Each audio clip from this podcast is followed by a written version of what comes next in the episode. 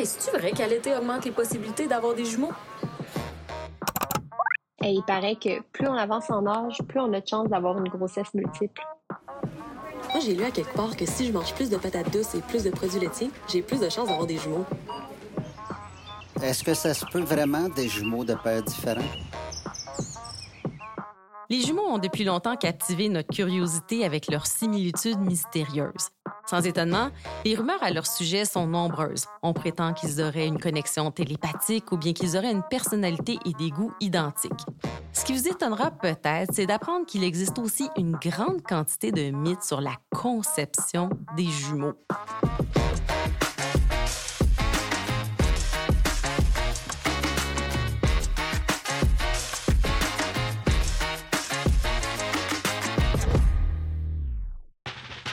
Bonjour, ici Eve Baudin et bienvenue au Détecteur de rumeurs.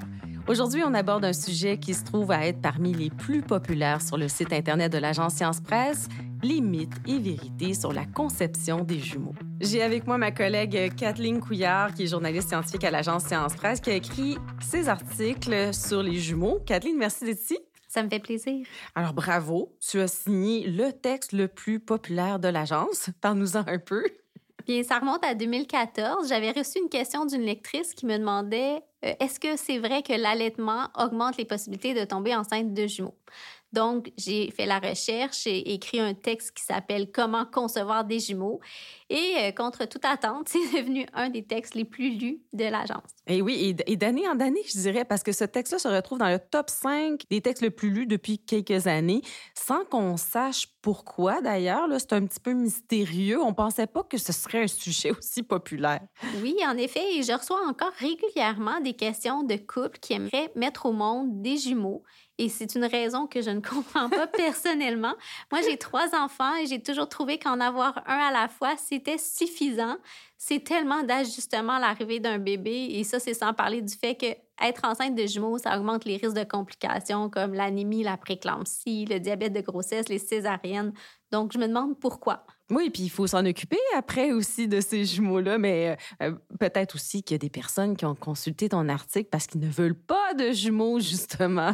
oui, peut-être, mais aussi peut-être parce que les jumeaux, ça fascine. Oui. Peu importe la raison, plusieurs personnes sont à la recherche de trucs pour concevoir des jumeaux et continuent de m'écrire pour savoir si les trucs qu'on trouve sur Internet fonctionnent. Bon. Alors, quel genre de conseils donne-t-on pour avoir des jumeaux sur les réseaux sociaux? Il existe toutes sortes de trucs. Donc, bien sûr, il y a des trucs sur l'alimentation de la mère. Donc, manger des produits laitiers, de la racine de manioc, des patates douces. On leur suggère de prendre des vitamines, d'essayer de concevoir immédiatement après avoir arrêté la pilule. On peut aussi euh, prendre du poids, semble-t-il, attendre d'être plus âgé. On peut mettre le père à contribution et lui demander de manger des huîtres, des légumes verts, des aliments riches en zinc, ce qui améliorerait la santé et la mobilité de ses spermatozoïdes. Certaines personnes suggèrent l'acupuncture, la naturopathie, l'aromathérapie, d'adopter certaines positions sexuelles et concevoir à l'automne. D'accord. Beaucoup de mythes, donc, euh, sur la façon de concevoir des jumeaux. On se dit que c'est pas des infirmières ou des médecins qui donnent ce genre de trucs. Souvent, c'est des influenceurs ou des influenceuses qui partagent des astuces du genre sur YouTube, Instagram, TikTok avec des vidéos intitulées 6 euh, astuces pour tomber enceinte de jumeaux ou autres titres du genre, comme cette vidéo de Alexandra Taclay appelée Comment faire pour tomber enceinte de jumeaux? 6 astuces. Cette dame-là a quand même 39 000 abonnés. Et aujourd'hui, je suis là pour vous aider, vous, les parents, les futurs parents, mais aussi ceux qui aimeraient bien le devenir. Comment favoriser une grossesse gémellaire? Je vais vous donner mes six fameux conseils Bon, alors, petit rappel amical, ces personnes ne sont généralement pas des sources fiables en lien avec les questions de fertilité. Tout à fait. Il y a des chercheurs même de l'Université du Delaware qui ont réalisé une étude en 2020 et en 2021 sur des influenceuses qui donnaient des conseils, bon, pas sur les jumeaux, mais sur les moyens de contraception.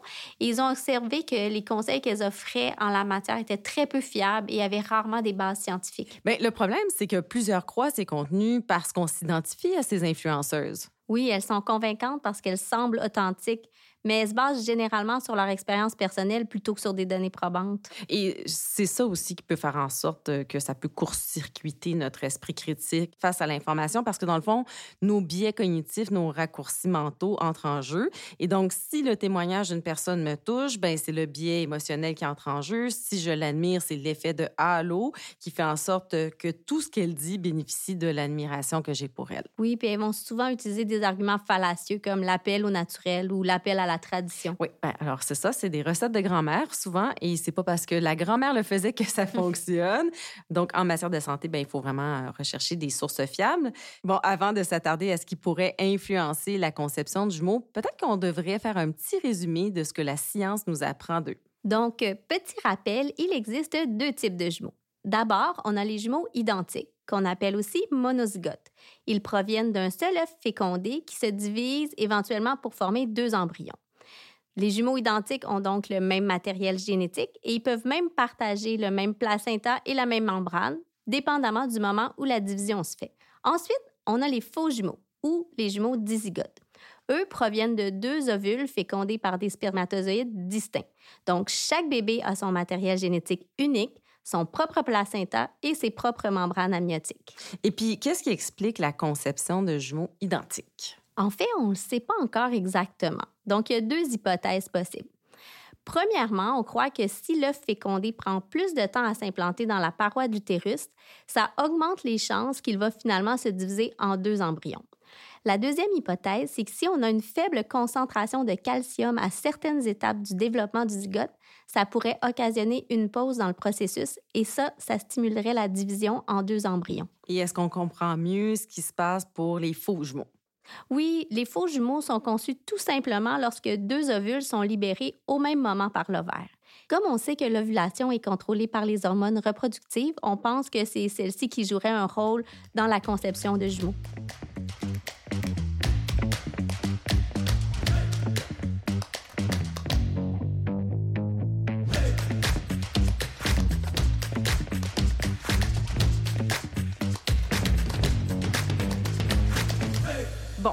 Nous aider à départager les faits des mythes sur la conception de jumeaux, on va faire un petit vrai ou faux. T'es prête, Kathleen? Je suis prête. Alors, on dit souvent qu'il y a plus de jumeaux qu'avant. Vrai ou faux?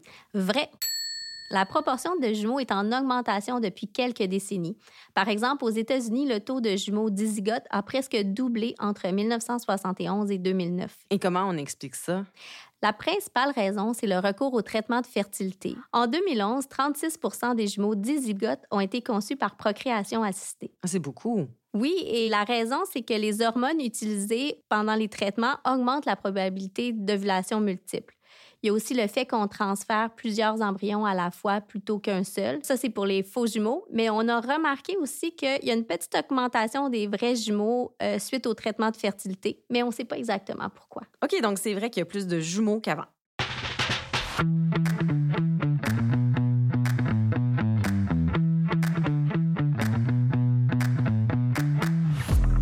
Vrai ou faux, est-ce que c'est possible que des jumeaux aient des pères différents?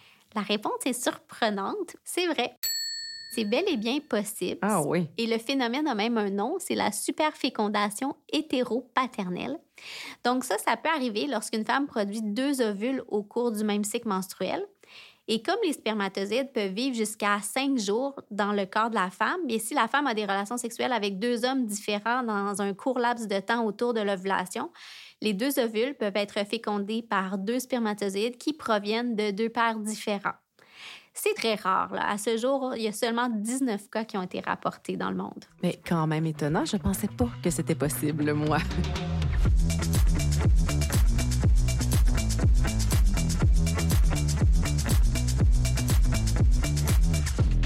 Un autre vrai ou faux, les probabilités d'avoir des jumeaux augmentent si on en a déjà dans sa famille. Est-ce que c'est vrai ou est-ce que c'est faux? C'est vrai. Ça a été documenté dès 1901. Les mères, les sœurs et les filles d'une femme qui a accouché de jumeaux sont plus susceptibles d'en mettre au monde. Et ce qui est intéressant, c'est que ce trait héréditaire-là, il peut aussi être transmis de père en fille. Donc, globalement, la sœur d'un jumeau ou d'une jumelle aurait 95% plus de chances de concevoir des jumeaux. C'est considérable.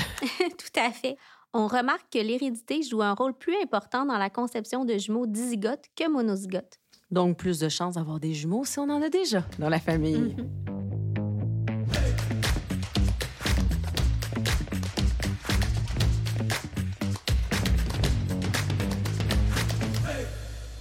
Les femmes âgées sont plus susceptibles de mettre au monde des jumeaux. Vrai ou faux?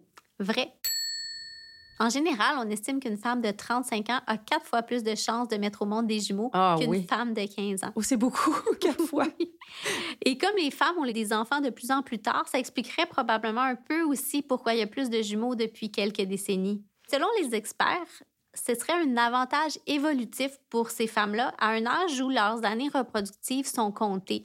Le fait de produire plusieurs ovules à la fois, ça augmenterait leur fertilité et donc ça serait une façon d'augmenter leurs chances d'avoir euh, des enfants. On sait aussi que l'utérus des mères plus âgées serait moins sélectif, c'est-à-dire qu'il permettrait la survie de plusieurs embryons, même s'il présente certaines anomalies. Hmm, intéressant.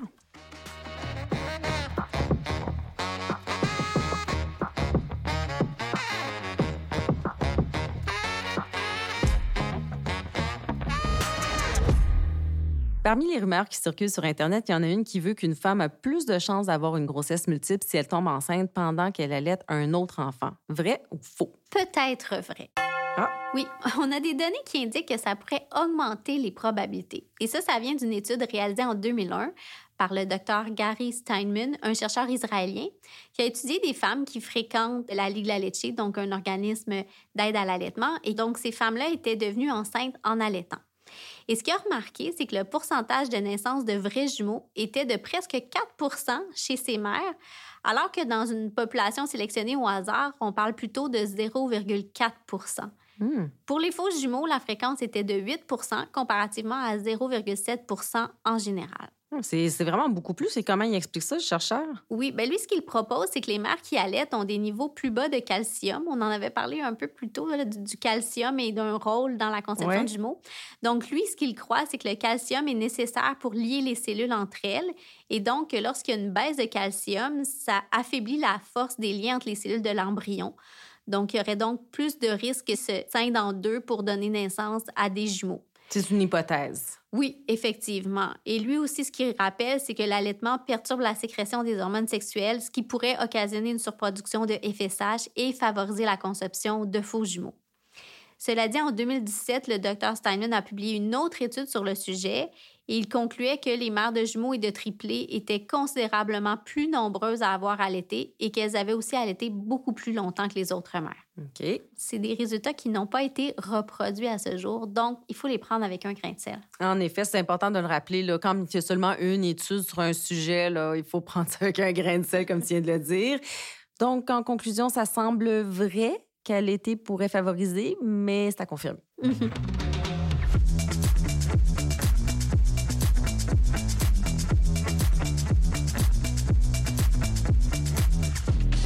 Les femmes plus enrobées ont plus de chances d'avoir des jumeaux. Vrai ou faux? C'est vrai. La fréquence des jumeaux dizygotes est effectivement plus élevée chez les mères avec un indice de masse corporelle supérieur à 30. Mais bien évidemment, c'est pas une raison Non. pour prendre du poids volontairement. En fait, il n'y a pas juste le poids, il y a la taille aussi. Selon certaines études, les mères de jumeaux dizygotes sont généralement plus grandes que les mères de jumeaux monozygotes ou que les femmes qui ont accouché d'un seul enfant. Alors là, on peut rien faire pour la taille, bien évidemment. Du haut de mes 4 pieds 10, je te le confirme.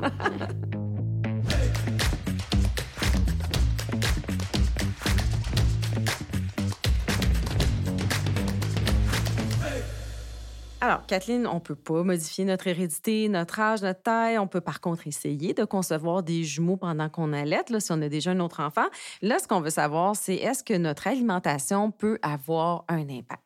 On sait qu'une meilleure alimentation serait associée à une fréquence plus élevée de jumeaux dizygotes chez les animaux. Chez les humains, les études sur les effets du statut nutritionnel sur les taux de jumeaux n'ont pas noté d'effet particulier. Il y a toutefois le docteur Steinman qui a réalisé des études sur les jumeaux au début des années 2000 et où il voyait un effet positif possible de la consommation de produits laitiers sur les taux de jumeaux. Mais encore là, il s'agit de la seule étude à ce sujet. Sinon, il n'y a pas vraiment d'aliments spécifiques. Les influenceuses vont parfois s'inspirer de l'alimentation de mère dans des régions du monde où il y a plus de jumeaux pour proposer des aliments magiques, mais il n'y a rien de démontré par des études. OK. Et est-ce que prendre des suppléments alimentaires ou des vitamines, ça peut aider? Il y a quelques études qui semblent indiquer que la consommation d'acide folique pourrait augmenter les chances de concevoir des faux jumeaux. Mais il y a d'autres études qui sont arrivées à la conclusion contraire. Donc, c'est pas très clair à ce niveau-là. Par contre, il ne faut pas oublier que les suppléments d'acide folique sont importants pour les femmes qui veulent avoir un enfant. Manquer d'acide folique pendant la grossesse, ça peut causer des retards de croissance et des malformations congénitales. Donc, qu'on veuille des jumeaux ou pas, c'est une bonne idée d'en prendre avant de concevoir un bébé. Ah ben oui, très important même. Et donc, on conclut qu'il faut manger de façon variée, équilibrée, mais qu'il n'y a pas d'aliments particuliers à consommer là, pour tomber enceinte de jumeaux.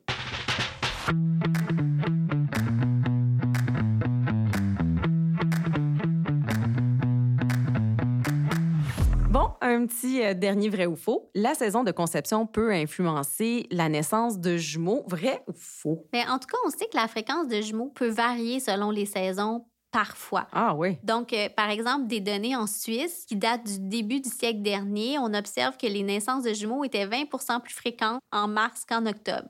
Le phénomène n'était toutefois pas aussi important vers la fin du 20e siècle. Et on a observé à peu près le même phénomène en Angleterre et au Pays de Galles dans les années 1950, 1960 et 1970. Les naissances de faux jumeaux étaient 5 plus nombreuses en décembre qu'en juin. OK, là, moi, je recule de neuf mois, donc je comprends qu'il y a plus de jumeaux qui sont conçus au printemps et en été. Oui, mais en même temps, au Danemark, au 19e siècle, les naissances de jumeaux étaient plus fréquentes au printemps et pendant l'été.